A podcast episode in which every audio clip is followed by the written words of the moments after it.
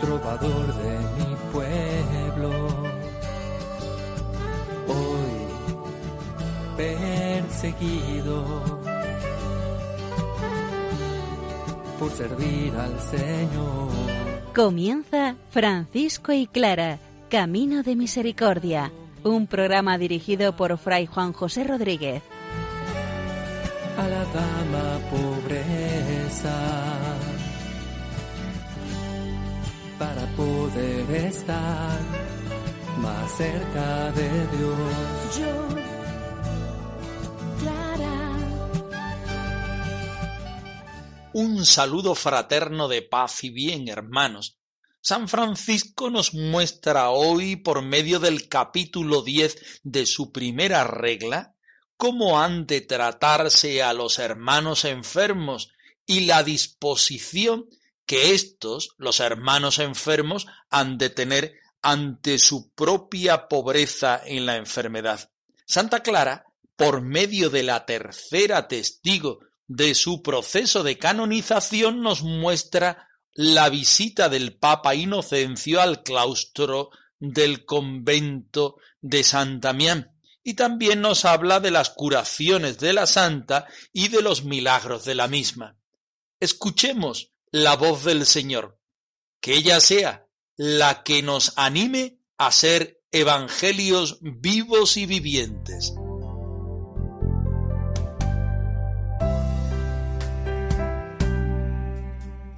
Del Evangelio de San Mateo. Así pues, haced con los demás lo mismo que queréis que los demás hagan con vosotros. Esto es lo que manda la ley de Moisés y los escritos de los profetas. Entrad por la puerta estrecha, porque la puerta y el camino que conducen a la perdición son anchos y espaciosos, y muchos entran por ellos.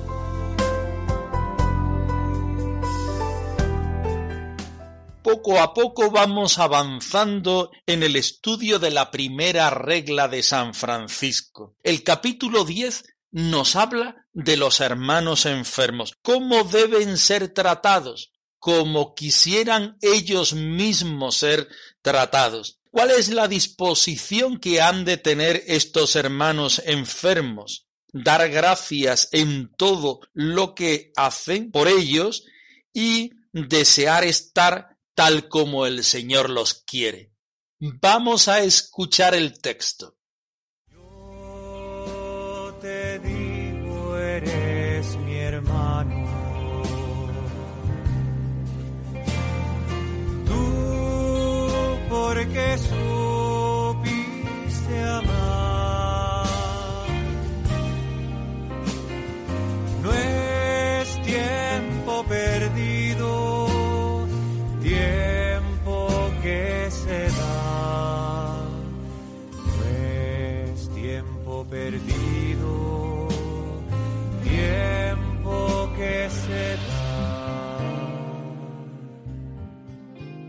Si alguno de los hermanos, donde quiera que esté, cayera enfermo, los otros hermanos no lo abandonen, sino designen a uno o más hermanos, si fuera necesario, que les sirvan como querrían ellos ser servidos. Pero, en caso de extrema necesidad, pueden confiarlo a alguna persona que se haga cargo de lo necesario para su enfermedad. Y ruego al hermano enfermo que dé gracias de todo al Creador, y que desee estar tal cual le quiere el Señor, ya sano, ya enfermo, porque a todos los que Dios predestinó a la vida eterna, los instruye con el aguijón de los azotes y enfermedades, y con el espíritu de compunción. Como dice el Señor, yo a los que amo los corrijo y castigo. Tiempo que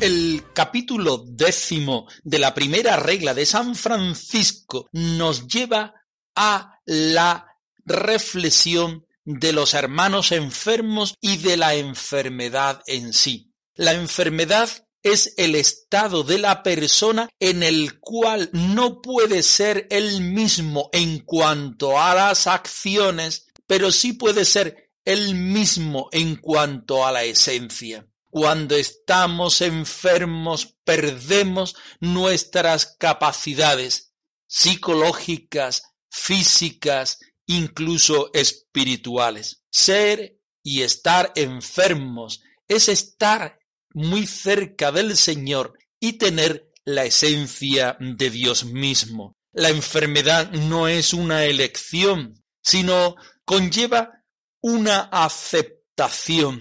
Es verdad que el enfermo está cercano de por sí a Dios, porque Dios tiene una predilección por los más pobres. Y hablando de la pobreza, el verdadero hermano menor, el que está más cerca del Señor, el que vive mejor el sin propio, es aquel enfermo, anciano, aquel que de por sí ya está viviendo la consagración franciscana de vivir sin propio en castidad, en obediencia y, por qué no decirlo también, en fraternidad.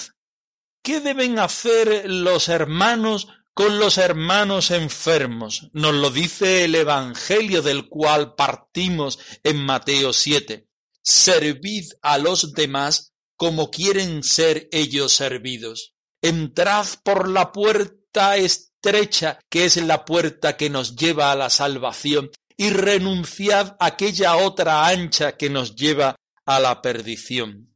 ¿Qué hacer ante el hermano enfermo? No abandonarlo, nos dice San Francisco, sino ponerle otro hermano que cuide de él. Y si ese hermano no puede o se ve corto en sus servicios, la fraternidad, los hermanos pueden recurrir a la ayuda externa. Pero la clave está siempre en lo que dice el Evangelio. Haced con los demás aquello que quisieran que ellos hicieran. No podemos abandonar al hermano en la pobreza. No podemos abandonar al hermano en la enfermedad, sino que debemos ayudarlo y compartir el camino con él. Dios te sanará, no tengas miedo ni te canses ya, puedes vencer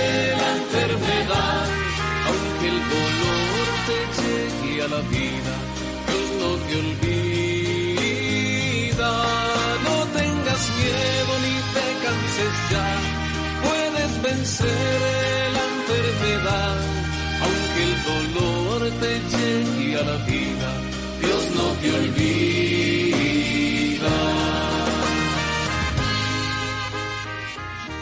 Y ruego, continúa diciendo San Francisco, no sólo hace una sugerencia, no hace una petición, sino hace un ruego, ruego al hermano enfermo que por todo de gracias al Creador. San Francisco, ¿cómo se puede dar gracias al Creador por la enfermedad? Se puede dar gracias a Dios por la enfermedad porque ella nos hace pobres, físicamente, psicológicamente y espiritualmente. La enfermedad bien entendida, bien aceptada y bien asimilada nos hace hermanos menores, nos coloca al final del ranking humano, allá donde los hombres no quieren vivir. Allí, en el final, el hermano menor también pobre, también enfermo, se encuentra con la esencia de su propia forma de vida, la forma de los hermanos menores. El hermano enfermo que por todo dé gracias al Creador, no entiendo mi enfermedad, no entiendo mi pobreza, pero lo que sí entiendo es que Dios está en ella, que Dios me bendice por ella, que Dios me capacita por medio de la enfermedad, por medio de la ancianidad, por medio, digamos, valga la redundancia, de mi incapacidad, para que yo sea un verdadero hermano menor. Y todavía queda una segunda cosa que debe hacer el hermano enfermo que desee estar como el Señor le quiere, sano o enfermo, porque a todos los que Dios ha predestinado para la vida eterna, los educa con los estímulos de los azotes del Señor.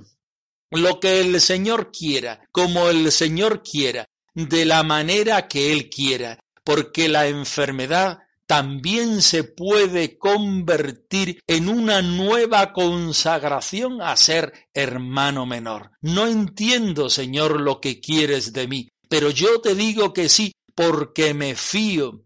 Antes de ser enfermo o sano, te entrego mi capacidad, mi libertad, para que tú seas el que decida. Está claro que el Señor no quiere la enfermedad, pero también está claro que por medio de la enfermedad el Señor nos puede hablar, nos puede conducir y nos puede llevar al camino que Él quiera, siempre para mostrarnos que Él es el todo bien, el sumo bien, el bien total. Él no llega tarde.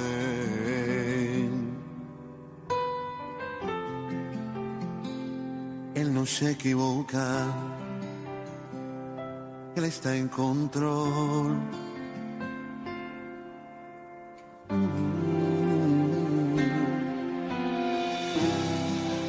Dios sabe lo que hace. Aún en lo inexplicable.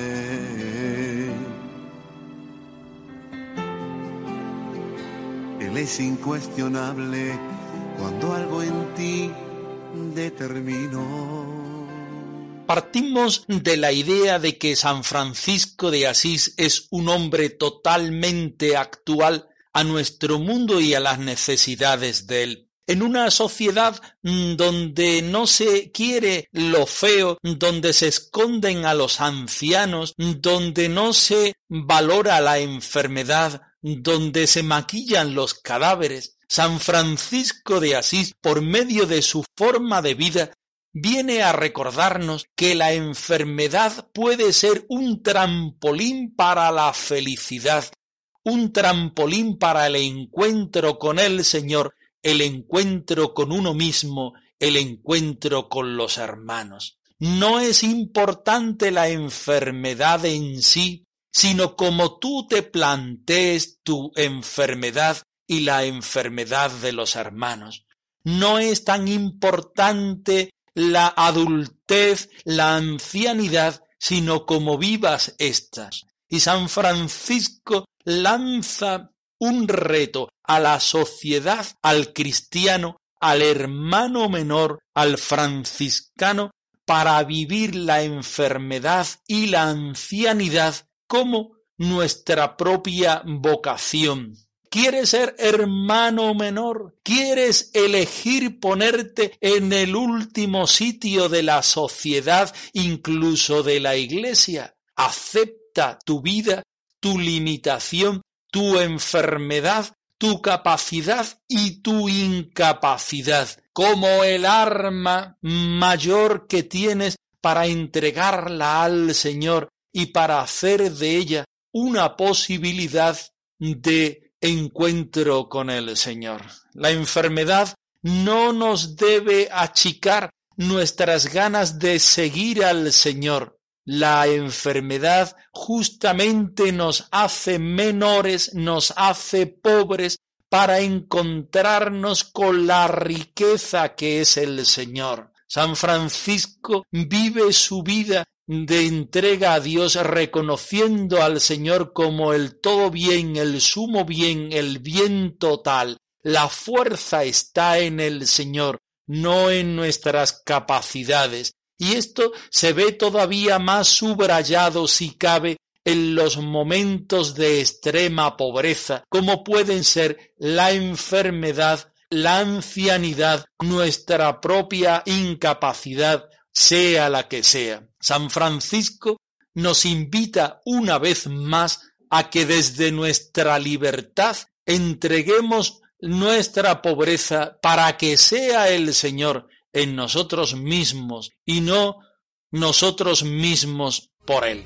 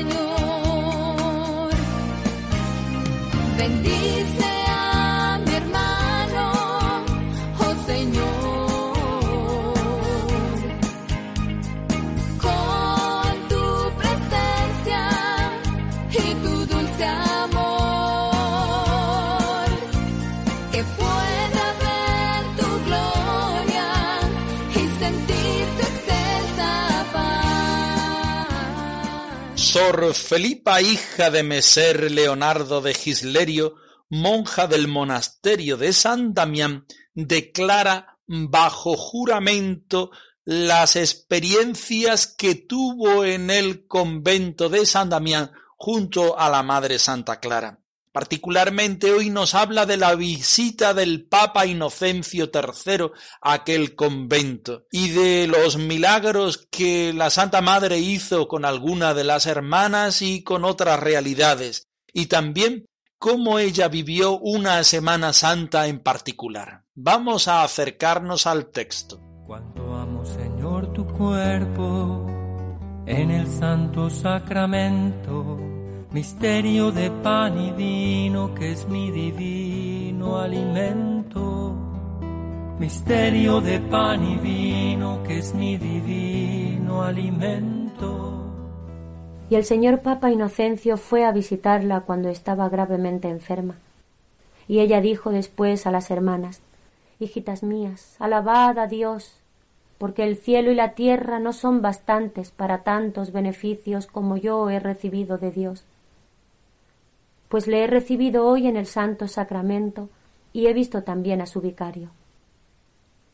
Preguntada sobre cómo sabía las dichas cosas, respondió porque las había visto y había estado presente. Preguntada sobre cuántos días antes de la muerte de Madonna Clara había ocurrido esto, respondió pocos días antes. Preguntada sobre cuántos días antes de la muerte de Madonna Clara había ocurrido esto, respondió pocos días antes. Declaró también la dicha testigo que Madonna Clara fue tan solícita en la contemplación que un Viernes Santo pensando en la pasión del Señor, estuvo como insensible durante todo el día y gran parte de la noche siguiente. De la vasija de aceite dijo lo mismo que habían dicho las testigos anteriores con juramento de haberlo oído. Preguntada también sobre las otras hermanas que habían sido curadas, contestó que fueron curadas más, las cuales ya habían muerto. Cuerpo que en la custodia es mi defensa y escudo, ahuyenta a mis enemigos que se dispersan al verlo, ahuyenta a mis enemigos que se dispersan al verlo. Podemos afirmar que Inocencio III es el papa de los comienzos del franciscanismo, porque él fue el que soñó con que un pobre hombre resistía el peso de la basílica de San Juan de Letrán que se caía. Y al día siguiente, cuando San Francisco apareció acompañado de sus primeros hermanos delante de él en comparecencia, el Papa Inocencio III descubrió en ese hombre el autor de su sueño. Un hombre pobre y humilde sostenía la Iglesia con su forma de vida evangélica. Inocencio III conoció en primera persona el movimiento franciscano en ciernes, tanto por mano de San Francisco como de Santa Clara. Hoy nos lo encontramos en una visita al convento de San Damián. Inocencio III quiere de primera mano verse con la Madre Santa Clara y con las primeras hermanas clarisas. Hijitas mías, dice Santa Clara, alabad a Dios, porque el cielo y la tierra no son bastantes para tantos beneficios como yo he recibido de Dios.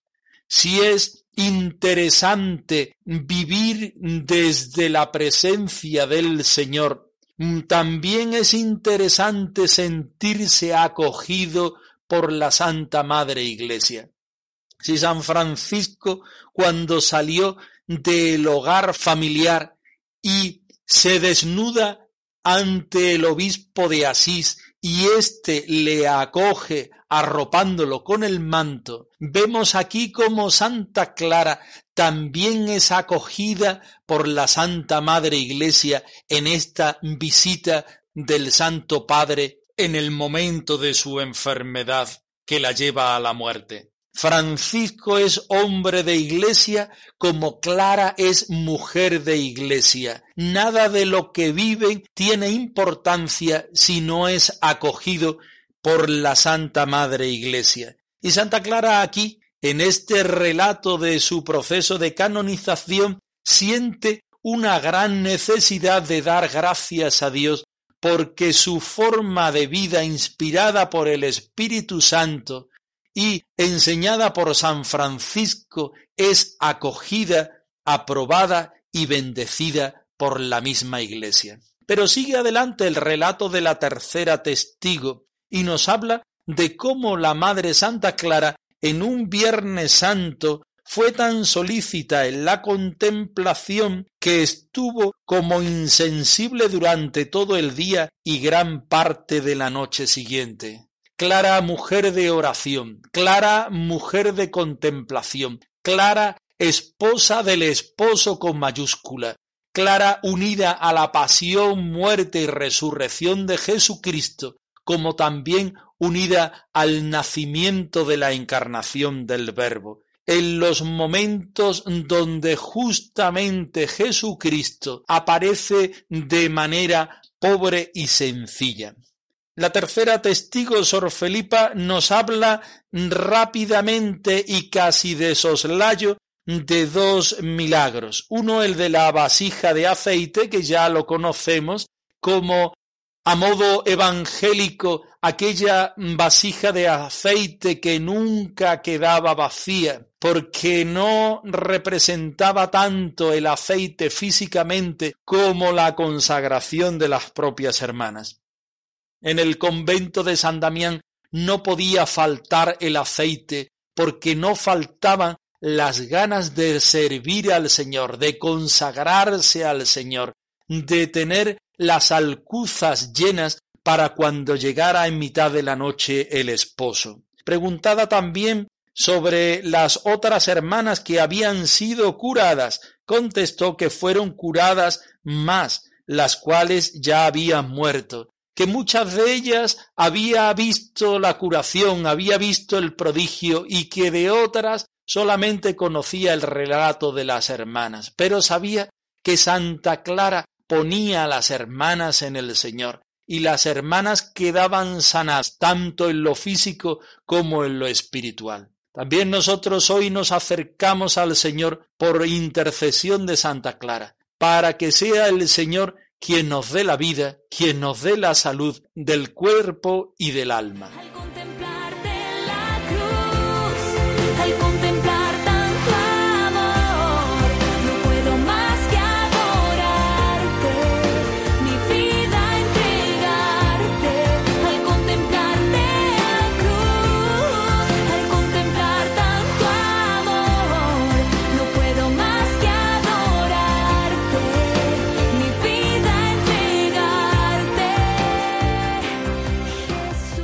Francisco y clara arroba radiomaria.es. Os dejamos la dirección de nuestro correo electrónico por si queréis poneros en contacto con nosotros en algún momento. Nosotros nos despedimos, no sin antes ofreceros la bendición del Señor resucitado al más puro estilo franciscano. El Señor os conceda su favor y os dé la paz y el bien.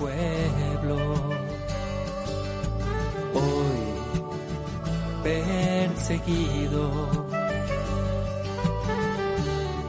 por servir al Señor.